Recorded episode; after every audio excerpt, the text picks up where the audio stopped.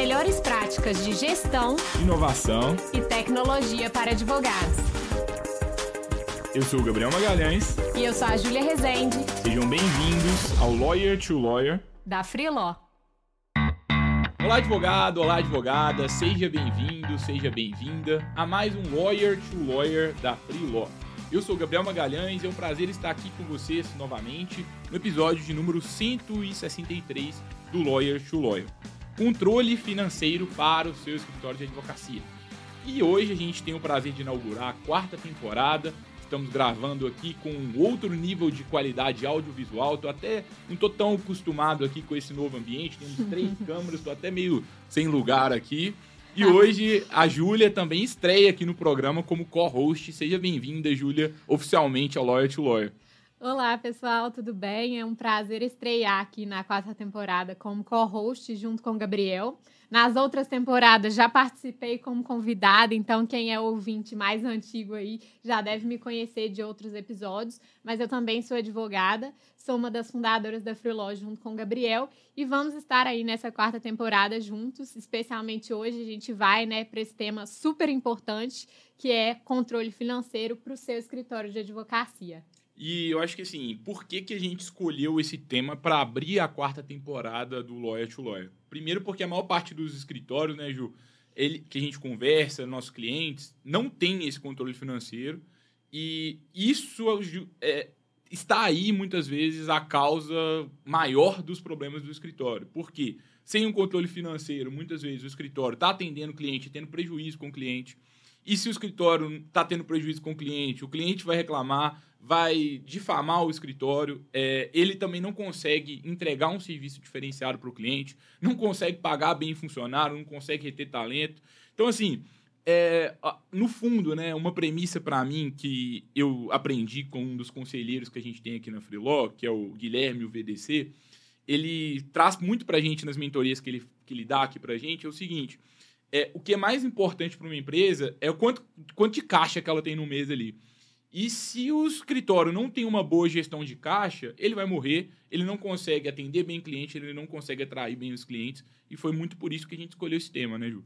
É, e acho que muitas vezes, né, muitos advogados às vezes têm receio desse tema, né? Porque a gente geralmente escolhe essa área de ciências sociais aplicadas porque a gente não tem tanto domínio de números, então a gente já olhando aquele tanto de planilha de Excel, controle financeiro, já vem esse estigma na nossa cabeça de que vai ser algo difícil e complicado, mas na verdade é algo também extremamente estratégico, né, para o escritório porque é justamente o que você falou, né, Gabi? Quando a gente não tem essa visão do nossos. É, do no... Quando a gente não tem realmente esse controle né, das despesas, receitas, recebimentos do escritório, a gente não consegue pensar de forma estratégica como a gente pode melhorar a operação jurídica. E aí, literalmente, a gente não sabe se a gente vai falir amanhã ou se as coisas estão caminhando bem. É, e uma. Eu tô lembrando de um caso que você me contou, que é que uma vez que a gente estava analisando os números da Freeló e fazendo um planejamento do ano, e aí a Júlia, aí tinha lá um tanto de número tudo mais, e aí fórmula no, no Excel, a gente, a gente, eu não sabia usar o Excel, não sei ainda usar tanto, não. É, mas aí a gente conversando, falou assim, eu não estava entendendo nada daqueles números da Freeló, e o financeiro é uma coisa muito muito difícil, muito distante da nossa realidade no início. E eu também me lembro quando eu comecei a trabalhar no escritório do meu pai, e aí tinha lá o financeiro. Eu não sabia o que, que o financeiro fazia. É, então é, um, é uma realidade realmente distante da nossa. É, mas ao mesmo tempo, às vezes, né?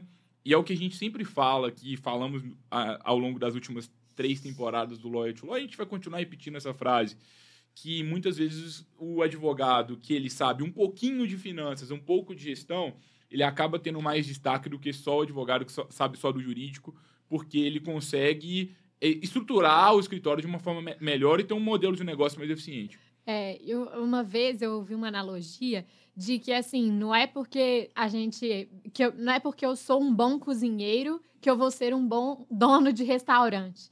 E acho que é a mesma coisa na advocacia, né? Não é porque você é um bom advogado tecnicamente que você necessariamente já dentro disso tem todas as habilidades necessárias para ser um bom gestor do seu escritório.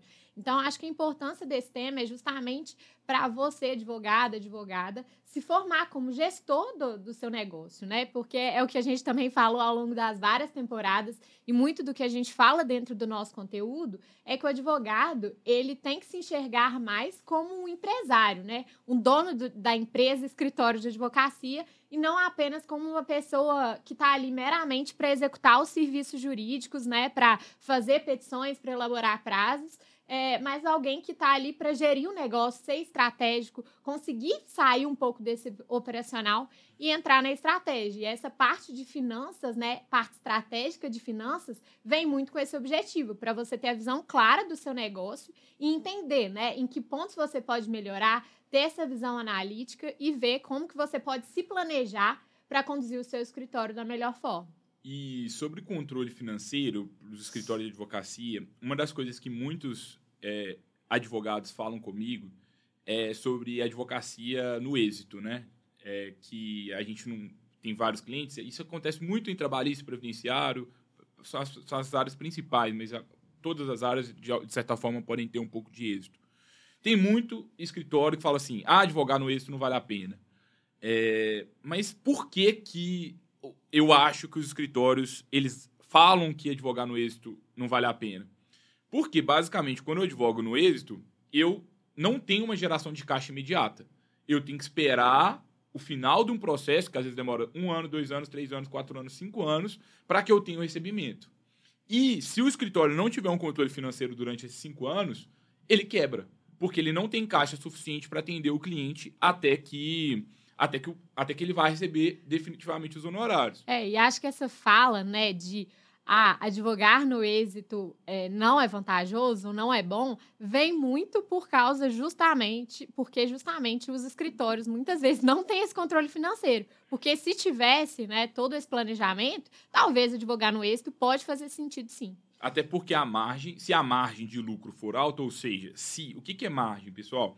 É, basicamente, assim, é, eu, eu recebo X reais de um cliente.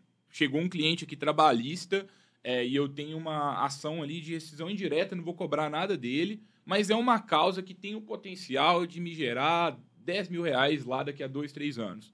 Beleza. Então, se essa causa vai me gerar esse dinheiro daqui a dois a três anos, esse é o meu recebimento que eu posso ter dessa causa. Quanto que eu vou gastar do meu escritório para que eu atenda esse cliente? Se o seu escritório não sabe isso, é um sinal de que dá para a gente melhorar o controle financeiro. Mas vamos supor que você saiba, talvez não seja o caso, e você chegou à conta que você gasta, sei lá, 4 mil reais para atender esse cliente. Então você vai gastar 4 mil reais durante 5 anos e você vai receber 10 mil. Então está sobrando 6 mil. Então 40% do que entra ali é para é custo, para imposto, para pagar advogado para fazer as petições, é para pagar petição na Freeló os advogados ali vão fazer. É, e aí você chega à conta dessa margem. Se quanto mais alta é a sua margem, mais condições você tem de reinvestir no seu escritório, mais condição você tem de investir em Google Ads, em Facebook Ads, em outras iniciativas para que você capte mais clientes e também mais condição você tem de remunerar melhor os seus, os seus funcionários. Então a conta, quando a gente está pensando tanto no êxito quanto em qualquer outro, outra questão de modelo de negócio do nosso escritório, é entender muito isso. Eu tenho, é, eu o meu negócio ele vai ofertar uma geração de caixa imediata, se sim, melhor. Se, é, se for futura, qual que está sendo a minha margem? A minha margem está bacana? Se ela estiver bacana e eu conseguir sustentar isso, tá tudo certo, não vai ter problema. Exatamente. E acho, Gabriel, que é interessante a gente entrar também dentro disso, né? Dessas é, visões equivocadas, dos principais erros né, que os escritórios cometem na hora de fazer o controle financeiro ou em não fazer esse controle financeiro.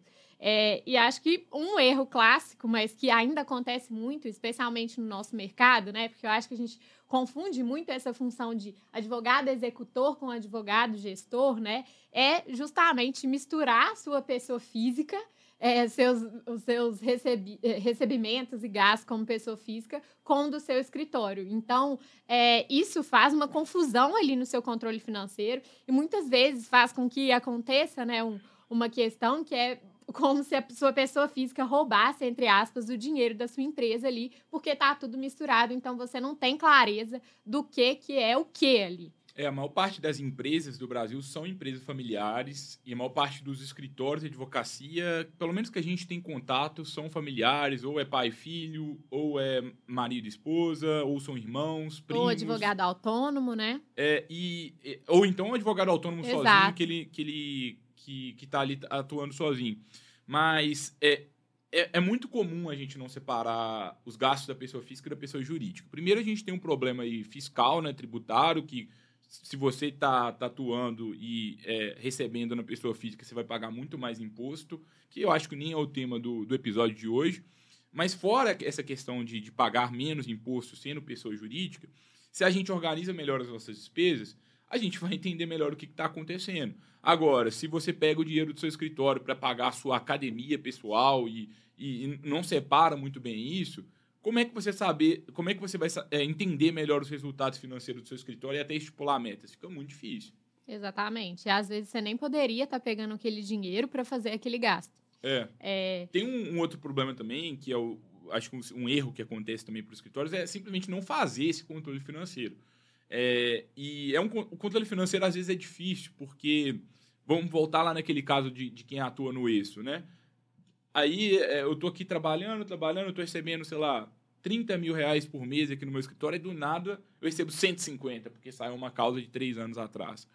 É, e é legal a gente ter esse controle financeiro. Olha, dos meus recebimentos que eu tive esse mês, quantos recebimentos são de causas que entraram esse mês? Quantos recebimentos são de causas que entraram em 2019, em 2018, em 2017? Porque fica mais fácil da gente estipular as, as próximas projeções que a gente pode ter Sim. no escritório. Então, muitas vezes, acho que os escritórios advogados que já têm nessa né, separação de pessoa física e pessoa jurídica, às vezes já, tá, já tem até isso separado, mas não fazem realmente um controle de entradas e saídas. Então, não sabem direito o que, que são aquelas entradas, de onde essas entradas vêm, as saídas também. E isso desorganiza muito ali e te, te deixa com uma visão míope mesmo do que está acontecendo ali no seu fluxo de caixa e na, no, no financeiro mesmo do seu escritório. E começar só com um controle mínimo, que é tipo saber tudo que entrou no mês, tudo que saiu, já, já é algo. É, então, assim, dê um passo, está tudo desorganizado, faz pelo menos uma coisa pequena, que é entender tudo que entrou, tudo que saiu. Isso já é uma forma de controle. Tem vários escritórios do Brasil que não fazem isso. Vou até. Não tenho um dado para cravar isso aqui, mas eu, eu é, imagino que a maioria dos escritórios não tem controle financeiro, pelo que, pelo que a gente vê do mercado. E eu acho que um terceiro erro é não categorizar os recebimentos e gastos. Então, a gente entender, olha, o que é custo fixo, é, o que é custo variável que a gente tem, é, a origem dos recebimentos, é. honorários que são do passado. Porque senão, vamos supor, eu, eu faturei 100 mil esse mês, mas foi de uma causa lá de 2016, não tem outra não, foi só aquela. Se eu imaginar que eu vou continuar faturando 100 mil a partir de agora, eu, tô, eu estou sendo induzido a erro pelo, por uma falta de categorização de dados. Exatamente. Acho que outra, outra questão também que entra justamente na categorização é a gente conseguir, até dentro é, da, da, categorização de despesas, fazer uma, uma especificação melhor do que, que tem sido gasto com operação jurídica, né, propriamente dita, então elaboração de peças, por exemplo, elaboração de serviços, contratação de advogados, ou então, ah, eu estou contratando é, aluguel da sala, é, contratação de marketing jurídico, por exemplo, enfim, então ali você consegue, né, ter essa, essa visão ali dos gastos melhor do escritório e dos recebimentos, como o Gabriel falou, acho que é bem isso mesmo, de a gente conseguir entender o que está entrando, de onde estão vindo essas entradas, de qual causa, de qual ano, que eu acho que isso ajuda a ter bastante clareza ali, é, principalmente no planejamento dos próximos passos, né? Então, não uhum. fazer isso faz com que você, às vezes, até saiba o que está entrando e o que está saindo, mas muito de uma forma muito superficial, né? Sem saber efetivamente com o que, que você está gastando o seu dinheiro, literalmente, e com o que, que você está, de onde você está recebendo. E, é. e, acho que isso faz com que muitas vezes eu não consiga ver qual é o meu melhor cliente, quem é o meu pior cliente, né? Qual tipo de cliente eu consigo é, ter um, um recebimento maior, uma margem de lucro maior, e aí é dentro das despesas a mesma coisa. É, isso tá me lembrando, assim, às vezes chegam alguns clientes na Freeló que eles falam assim, Gabriel, é, eu, tô, eu tô com a margem, eu, assim, meu cliente me paga, me paga X, sei lá, me paga, às vezes me paga tão pouco que eu não consigo entregar uns, eu, eu não consigo encontrar pessoa para fazer serviço para ele do jeito que eu preciso. E aí chega na Freeló e, e basicamente não consegue contratar um advogado no preço que o cliente está pagando ele. Mas por quê? Porque ele errou na precificação de honorários. É, lá no cliente ele não fez essa análise financeira. Eu acho que entrando um pouco nessas consequências desses erros, se eu não tenho controle financeiro, às vezes eu vou ter cliente que eu estou pagando para trabalhar para ele. Eu tenho cliente que me paga menos do que o custo é, que eu tenho para entregar um serviço para ele. É. É, e aí tem um erro que talvez é mais amplo, que é você estar tá precificando errado. É. E acho que ou você está precificando errado, ou então você está com uma operação muito inflada e ineficiente, de forma que a sua margem de lucro ali não está boa. Ou seja, você está às vezes até a precificação tá dentro mesmo do que o seu cliente pode pagar, dentro dos benchmarks aí que você fez no mercado, mas é, você não está conseguindo atender aquele cliente com os custos que você tem, né? E talvez você nem tinha que atender, porque talvez é um perfil de cliente ruim, e às vezes você pode estar tá recebendo um, um, contrato de honorários grande, mas assim, pode ser uma cilada esse, esse é. grande contrato de honorários. Não necessariamente, por exemplo, vamos, vamos para um caso prático. Eu tenho um cliente que me paga 10 mil reais por mês, só que eu gasto 8 mil para atender ele. Então, o que fica ali para mim é 2 mil. Agora eu tenho outro que me, que me paga 20 mil, mas para eu atender ele eu gasto 25 mil. É melhor o, o que me paga 10 mil, que eu já estou tendo algum lucro. E talvez seria melhor até ter um que me pagava 5 mil eu gasto só mil para atender ele, que é minha margem maior. Então é, é importante a gente entender muito bem isso. E eu acho que uma questão que, que é uma dúvida muito recorrente, né? Como que eu sei quanto que custa para atender um cliente?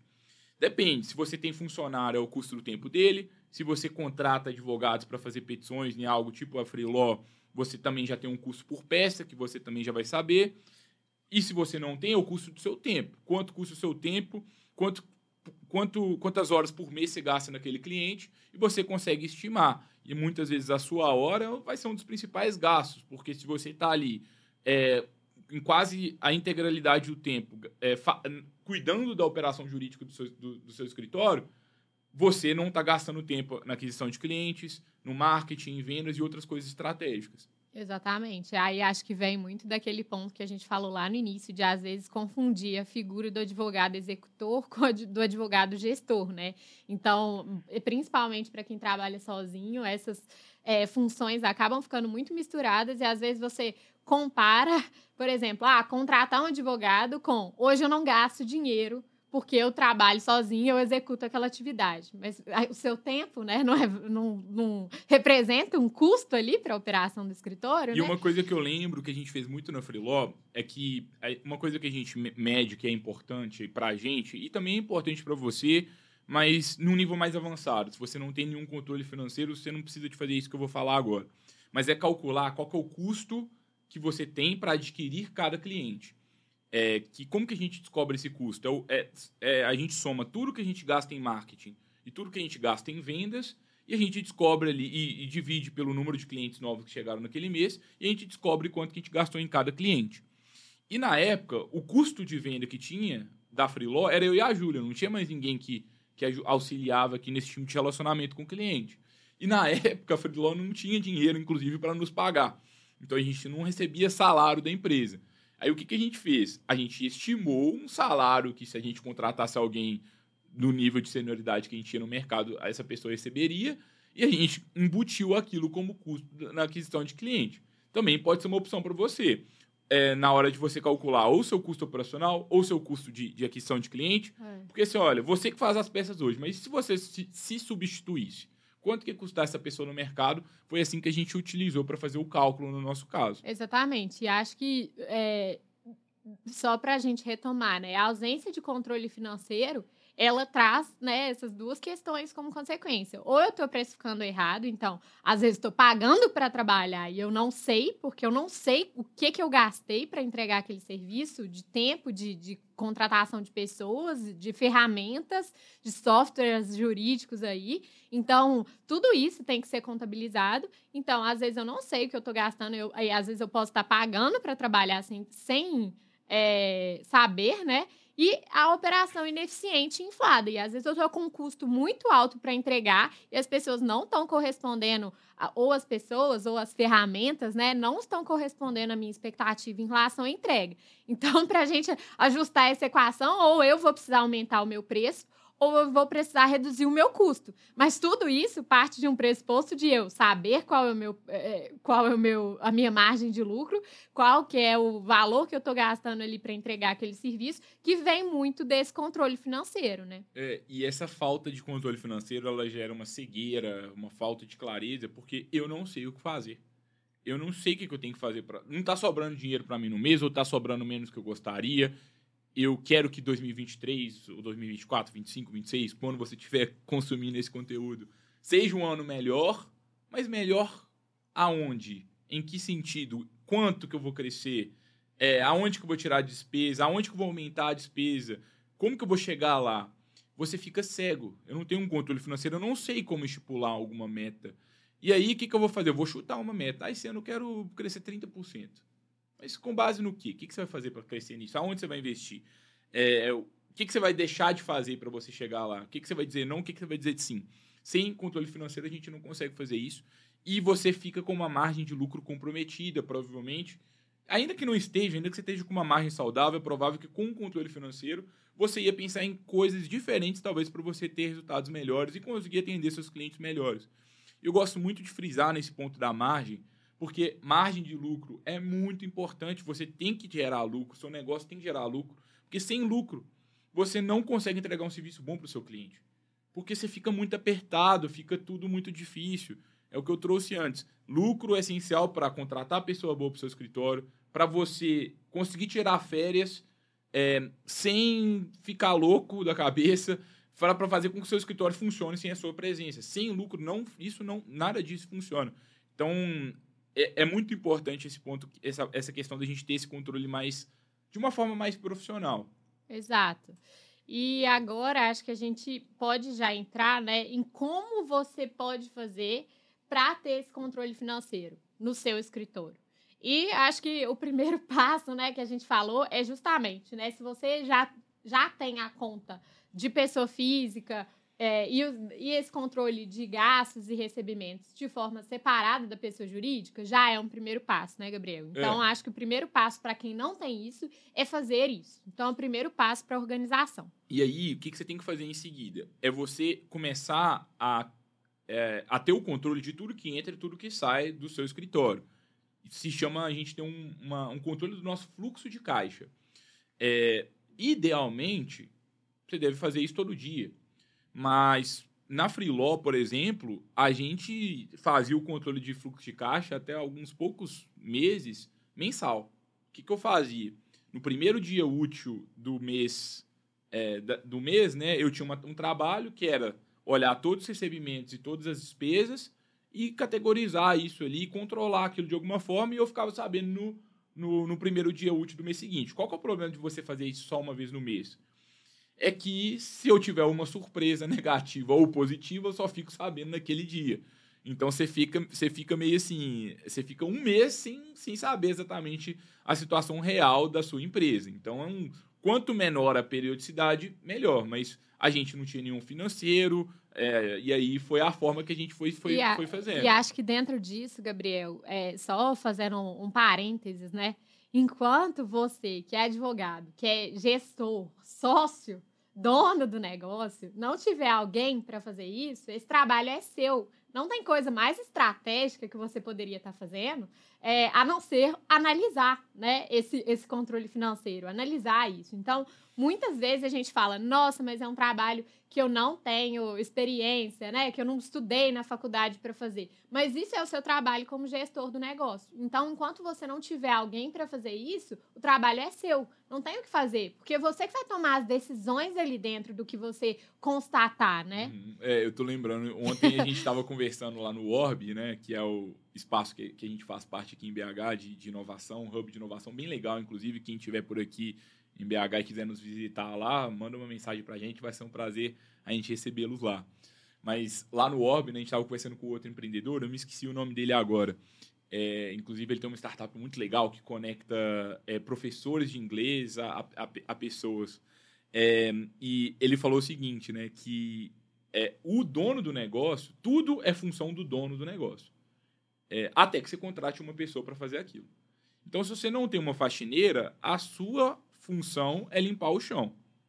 Aí você contrata a faxineira, você não tem que mais limpar o chão, porque você já tem alguém que faz aquilo. É, se você não tem um financeiro, a sua função é fazer o financeiro. Se você não tem ninguém para fazer as petições para você, eu sei que tem que fazer as petições. É basicamente isso. Tudo é sua função, até que você contrate alguém e você delegue alguém para fazer aquilo. Sim. O problema, é às vezes, dos escritórios é que a gente é muito centralizador. No financeiro, não, porque não é uma coisa que a gente quer fazer. Mas algumas atividades que a gente acha que são essenciais que a gente faça todas as vezes, a gente fica ali grudando tudo aquilo ali na gente e aí a gente não consegue gerir o escritório tão bem. Mas essa, essa questão do controle, ela é muito importante e a, não basta só fazer o controle. O controle é uma, é uma fase. Já é legal saber tudo que entra e sai, mas aí o, a, a, o, o, próximo passo, no meu ponto de vista, é categorizar os recebimentos e as saídas. Porque isso vai te dar informação. É, você vai, você vai, vai entender melhor de onde estão vindo esses recebimentos, quais são os seus principais clientes, de onde estão vindo as principais saídas. Qual é o seu principal custo, né? E às vezes até dentro do que você falou, né, Gabi? Qual, é, com qual cliente você está gastando mais horas? Quanto que custa uma peça do seu escritório hoje, dentro da sua operação jurídica? É, para você entender aonde que você otimiza, aonde você está gastando mais e quais pontos você pode melhorar para o mês seguinte. É, porque eu acho que justamente sem esse controle, sem essa categorização, você não consegue identificar os problemas. Que aí é o ponto que a gente falou, que era a consequência da falta de controle financeiro, que é essa falta de clareza do que está acontecendo no seu negócio. E aí, a partir do momento que você faz o controle de entradas e saídas, faz a categorização, você começa a ter uma clareza ali na sua análise de dados, entender de onde estão vindo os recebimentos, de onde, é, qual é o seu principal custo, o que, que você pode fazer diante disso. Aí você começa a ter uma, uma clareza para criar esse plano de ação. Sim. em cima desses, desses problemas identificados a partir dessa análise. Mas sem fazer essa análise, a gente não sabe sequer os problemas do negócio. A verdade é essa. É. Eu acho que assim, poxa, agora eu tenho meu fluxo de caixa diário, se der certo, ou mensal, igual a gente fazia há pouco tempo. Você começa a categorizar suas entradas e saídas. Aí agora você já começa a conseguir planejar o que, que você vai receber daqui a pouco. Você também já vai conseguir planejar o que, que você vai ter que pagar e aí você já começa a ter uma previsibilidade maior. E é uma dor muito grande nos escritórios de advocacia. Eu me lembro que no início da Freeló, lá em 2019, a gente fez uma entrevista com 91 escritórios de advocacia, te ligando um por um, entendendo os maiores desafios. E eu me lembro muito de uma dor muito recorrente dos escritórios, que era essa falta de previsibilidade. O advogado não sabe quanto que vai receber, especialmente quem atua mais no contencioso, né? Porque vai depender de quando vai sair o alvará.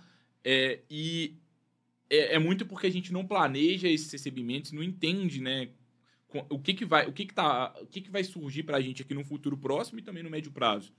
Exatamente. E, e, acho que dentro disso também, a partir do momento que você consegue identificar quais são seus custos fixos, quais são seus custos variáveis, os recebimentos que você tem ali em determinadas datas, que já são recebimentos também que sempre caem ali na mesma data para você, você já consegue justamente ter essa previsibilidade do, do, de como né, vão ser os próximos meses a partir dali. E eu acho que isso é essencial para a gente conseguir se planejar para o futuro. Sim. Porque senão é o que a gente falou. Ah, talvez você vai falir amanhã e não está sabendo. E aí, você tendo tudo isso, você consegue analisar o seu capital de giro e saber quanto que está sobrando para o seu escritório, quanto você tem em caixa quanto tempo, se não entrar nenhum nada dos clientes, quanto tempo que vocês conseguem segurar a operação e pagar os custos fixos.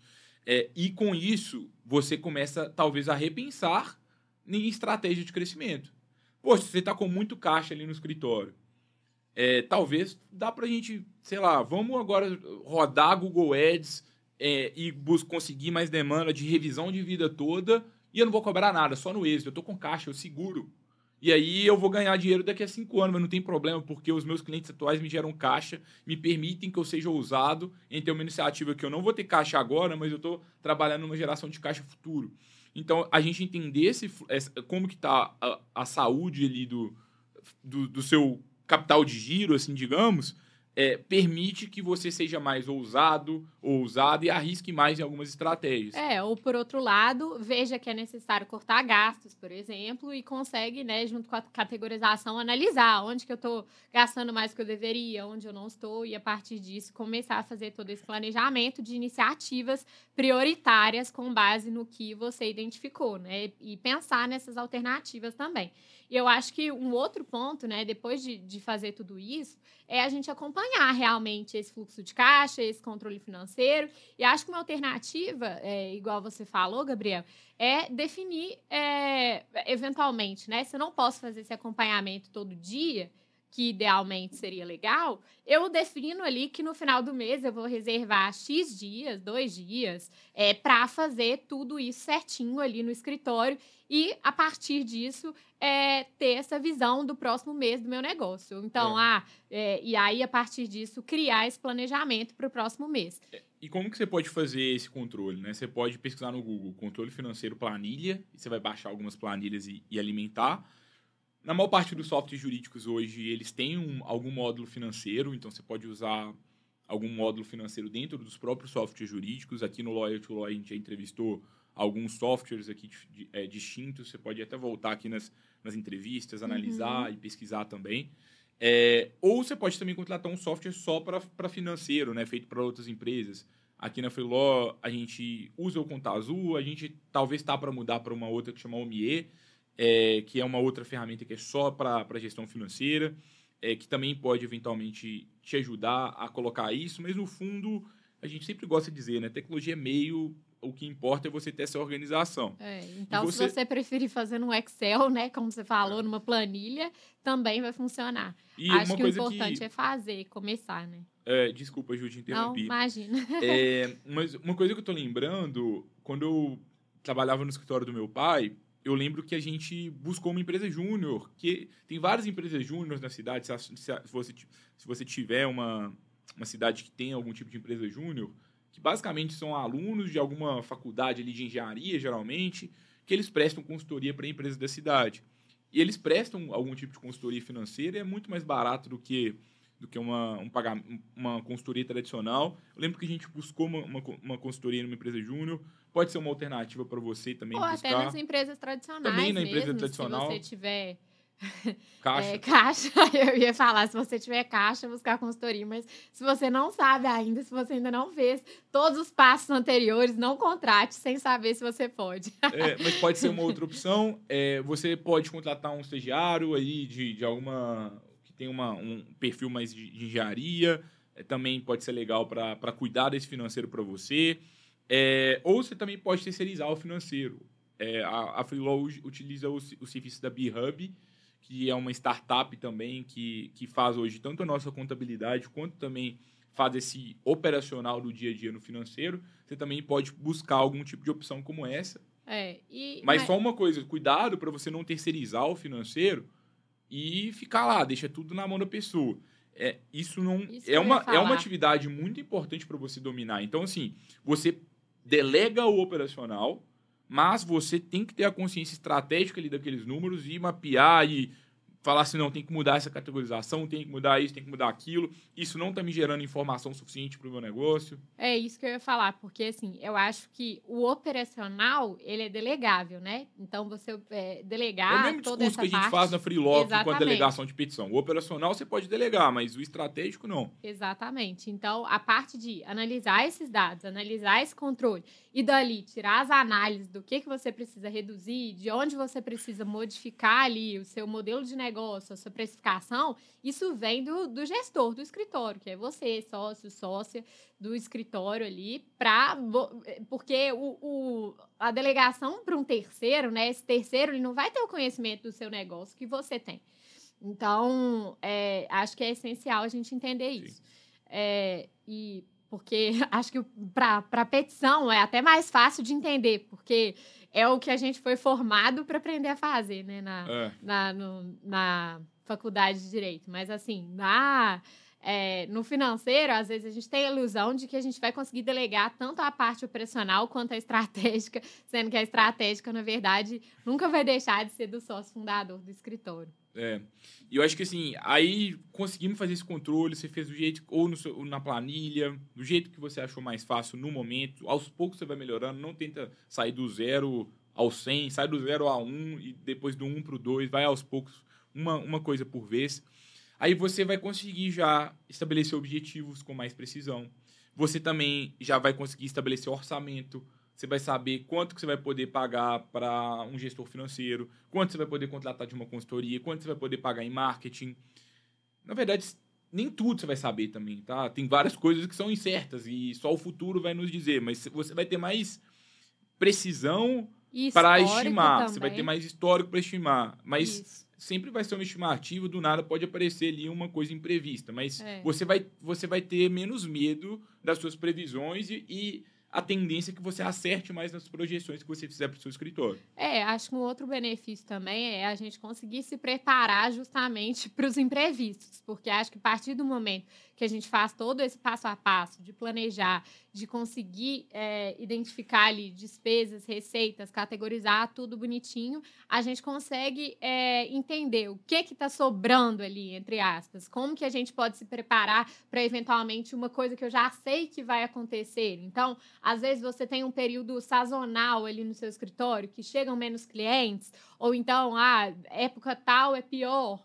É, então, você consegue ali se preparar com o dinheiro que você descobriu que está sobrando ali é, para esse futuro. Então, eu acho que, que é justamente a gente conseguir se planejar melhor também para dar esses próximos passos com mais segurança e, também. E talvez criar uma reserva de emergência, que é, é algo bem importante. Ah, vou, se tudo der errado, meu escritório funciona um ano aqui e tá tudo certo. E aí, Exatamente. talvez reserva para outras coisas. Às vezes você está querendo reformar a sua sede ou comprar uma sede diferente e vai, vai demandar um investimento ma maior, né? Então você começa a criar reserva tanto para emergência quanto para outros investimentos que você quer fazer no futuro. Exatamente. É, e aí, você conseguindo fazer isso, definir objetivos, orçamento, começou a criar reserva de, de, emergência, o que é muito importante é você também começar a acompanhar os indicadores do financeiro de forma periódica. Eu acho muito legal a gente ter algum tipo de é, ritual financeiro, né? Então, sei lá, uma vez no mês eu vou analisar os dados. Se não for, se for você que, que vai fazer todo mês, não, tem, não vai ter erro. Mas se não for você, quem estiver fazendo uma vez por mês, você vai analisar, você vai propor uma mudança. Ou uma vez por semana, você vai analisar alguma coisa. De três em três meses, eu vou rever os indicadores financeiros. Talvez você pode utilizar uma metodologia que a gente também já falou em outros, outros podcasts. A gente até deve retomar esse tema na quarta temporada, que é sobre os OKRs, né, que é uma metodologia de planejamento, que você pode é, rever os seus, os seus OKRs de acordo com, com os indicadores financeiros. Mas o importante é é, o operacional financeiro vai começar a ser feito. Não era feito. Ok, mas agora eu tenho que ter um acompanhamento estratégico disso, periódico, semanal, mensal, é, trimestral, para a gente rever metas.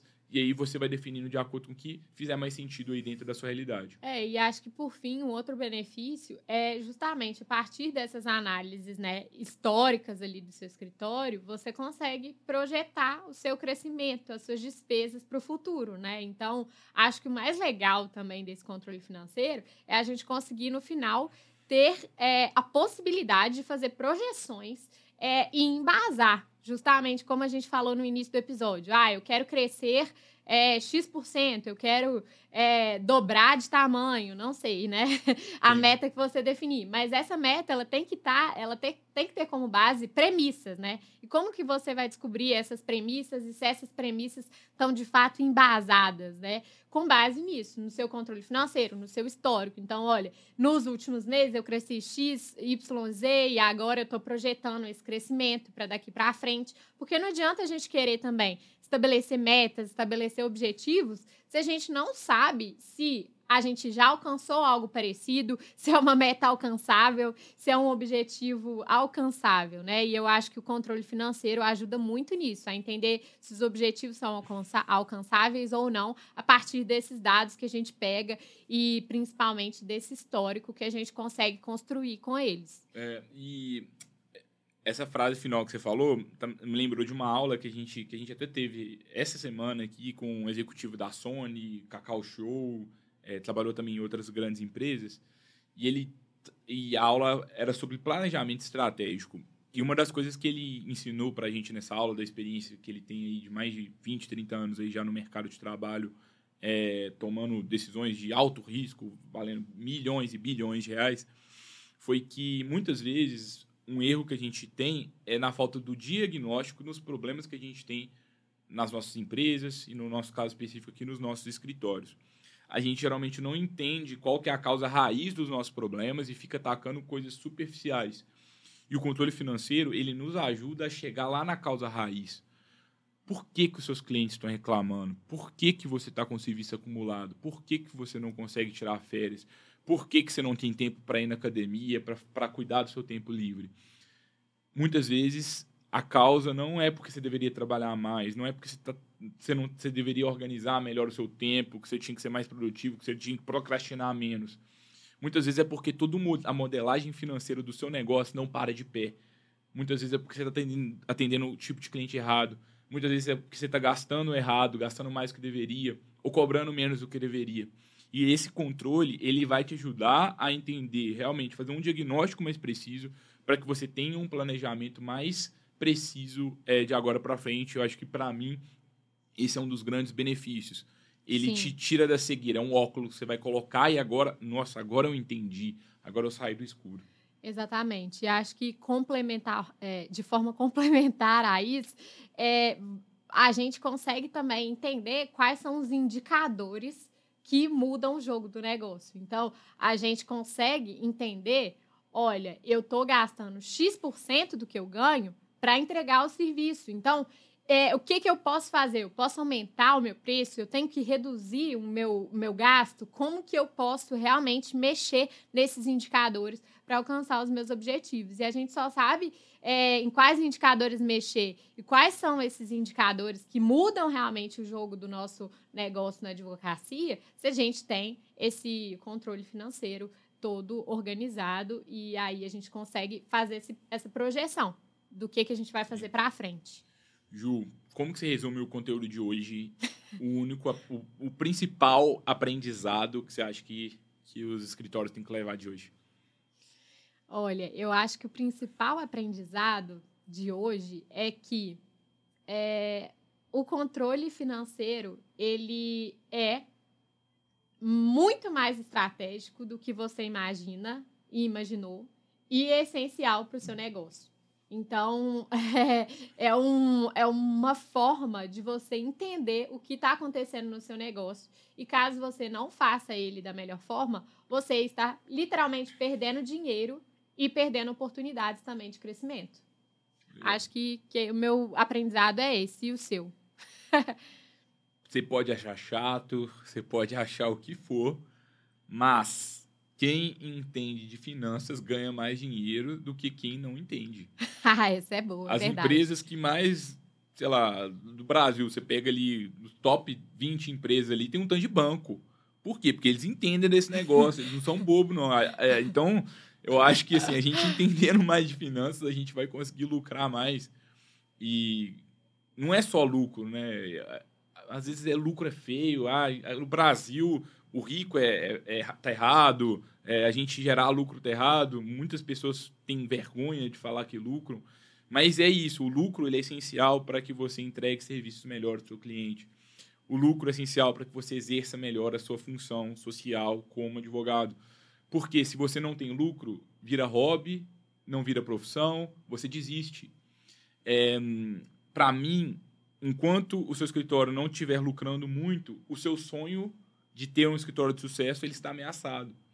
Você daqui a pouco vai desistir, vai fazer concurso. Daqui a pouco você vai desistir, vai trabalhar para os outros. É, mas, se você está lucrando, o seu sonho está vivo e com o seu sonho vivo você consegue criar um modelo diferente de advocacia mais moderno. E eu espero que você consiga fazer isso. Meu convite final para você é, primeiro, é para nos dar o feedback, se está gostando da quarta temporada, se tiver algum pedido de tema, fala com a gente no Instagram, freelaw.work. E eu queria também te convidar para você se inscrever na nossa newsletter. uma newsletter nova da Freeló, que vai acompanhar também o seu ritmo de estudo, o seu ritmo de atualização. A gente vai passar tudo o que você precisa de saber para que você ganhe mais honorário fazendo menos petições, para que você exerça a advocacia de uma forma mais moderna. Então, semanalmente, a gente vai te enviar, além dos conteúdos que a gente vai produzindo aqui, outros conteúdos que não são nossos, mas que a gente pensa que são importantes para que você consiga se, se atualizar. Tá achando aqui o bate-papo complexo, avançado? É um pouco do objetivo, porque acho que tem muita coisa rasa por aí. Acho que a gente precisa de conversar de forma mais avançada na advocacia, mas vem aqui semanalmente que eu acho que, que daqui a pouco você vai se inteirar aqui. Quem sabe daqui a pouco você vai estar até participando aqui, discutindo com a gente. É isso. É, acho que não tem mais nada para complementar. Gostei muito da sua frase final do aprendizado, foi bem legal. Acho que o objetivo é esse. Enquanto a gente quer advogar de uma forma diferente, a gente precisa fazer coisas diferentes e acho que se aprofundar realmente em temas que mudam o jogo na advocacia. E o convite final mesmo é: gostou do conteúdo, compartilhe com um colega advogado, advogada. E, e não esquece de se inscrever na newsletter para receber conteúdos complementares. Exatamente. Pessoal, nos vemos na semana que vem para o episódio 164. Aguardamos você lá, acho que você vai gostar. Até lá. Até. Tchau, tchau. Tchau, tchau.